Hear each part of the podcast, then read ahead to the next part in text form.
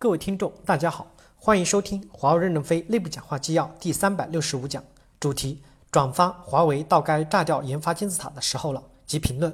本文由任正非先生签发于二零一六年八月五日。接上文十九，这篇文章和其后的讨论让我联想到一本书《失去的制造业：日本制造业的败北》，其中分析日立、NEC 和三菱干不过三星的原因，和当前的市场状态蛮像的。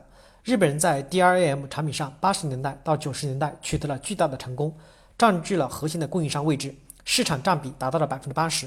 但在市场需求来源从高可靠性的大型机转向低成本的 PC 的过程中，因为执着于高可靠性的制程、工艺一致性、良品率等指标，长期按三星的两倍甚至更高的运作成本在销售 DRAM，盈利微薄，最终完全退出了 DRAM 市场。ICT 领域的商业价值在向软件生态系统或者平台型的提供者转移的过程中，如果我们也始终执着于过去在通讯领域为高可靠性产品开发而建立的组织文化流程，那在新的商业地图上，我们的版图终究会缩减下来。二十，点点滴滴都说在我的心坎上了，但是怎么改？华为文化乃至中国文化一放就乱，一管就死。创造性的研发工作当做低级简单劳动来管理，必然会抹杀创造性。好在勤能补拙。以华为企业文化累死自己，逼死友商，成就客户，还是一步一步的走向成功。二十一，领导以为给个人就能够编码，不知道编码才是所有事情的核心，所以各个产品不停的重复犯错，所以公司各级每年都要开狗屁没有用的指南大会。二十二，我司很多的软件 idea 不是来自于懂业务、懂技术的大牛，而是来自于领导拍脑袋，然后领导忙别的去了，具体落地业务需要有 MO 和 SE 完成。如果 M O L 和 S E 就可以领导重大软件的开发，那么多公司还招聘 C T O 干啥？二十三，对于研发工程师的定位，在西方公司和中国公司之间确实有着巨大的差异。本人曾经工作的美国企业和欧洲企业，美国工程师和欧洲工程师五十多岁还在写代码、做测试的比比皆是，并且都在项目组织中享有重要的地位。相比较之下，国内连四十多岁的程序员都很鲜见。二十四，深有同感，但是楼主。离开硅谷是意味着其他公司比华为更乱吗？二十五，首先标题取硅谷的海归有什么意义？有崇拜的因素，结果还引起一片的附和。可明天一句主管赞扬的话就让你感激涕零，换了想法谈什么思想？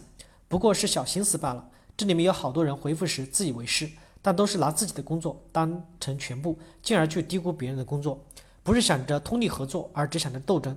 请问别人有没有对你的工作指手画脚？只不过是一个最初级的实用主义者的牢骚之主，谈什么格调？各级主管信心爆棚，很难听取意见。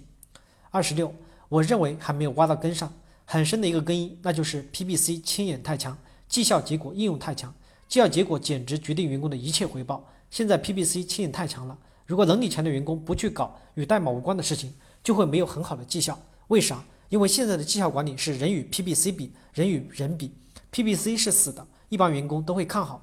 但人是活的，你要超过别人，你必须搞点其他与代码无关的事情。结果一搞就搞多了，研发普遍有一种认识，搞点周边部门远比搞点代码要难度大。久而久之，写代码的绩效就差了，谁还愿意写？因此，要从根本上解决软件开发的问题，必须要解决利益分配在执行层面的问题，也就是绩效管理的问题。写代码的取消相对考评，采用绝对考评，减少考评结果的应用，比如只关心晋升，不关心奖金。所谓流程的问题，根本就是表面的现象，虽然也需要解决，但这种解决，我认为只是持续的推眼镜和适配的问题。二十七，深有体会。不过，华为有自我进化的能力，当他发现和认识到问题的时候，就会进化。华为的进化就像中国的改革开放，不断的试探发展。二十八，任何一个企业都存在自身的问题，每个企业都有它独特的文化。华为能发展到今天，说明目前的方式是适应华为的。你真正从华为工作过十年以后，你再出来看一看，外面的大部分企业都和华为有很大的差距。炸掉研发金字塔后，又如何重建呢？二十九，在工程师文化这一块，我们确实做得很不够。如果纯技术员工都觉得很痛苦、没出路，长久肯定会导致人才流失，优秀的人才吸引不来，自己的好员工都想逃离。但我觉得这个是整体导向的问题，而不光是 HR 思路问题。比如任职资格本身在 HR 政策上就是为了牵引员工技术提升的。只在执行上被论资排辈者和管理者优先的思想给害了。关键还是文章里说的，我们从上到下没有给顶尖程序员的成长空间和足够的牵引，希望能引起公司的重视。三十，现在的 HR 建设思路估计会在 N 年后带来危机，希望我说的是错的。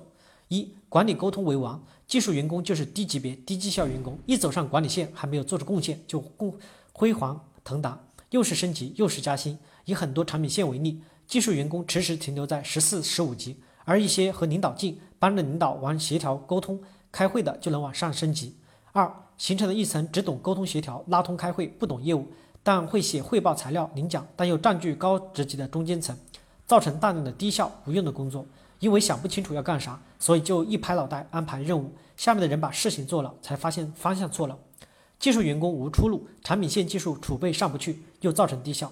四、领导想不清楚技术能力对部门的价值，因为他自己不懂。五、技术线和管理线一起考核，让某些人既做裁判又做运动员，做技术十五级就是一个坎儿，和管理员以及沟通协调员一起考核。做技术的就只能背 C、背 C、背 B，长此以往，消耗公司的技术储备。感谢大家的收听，敬请期待下一讲内容。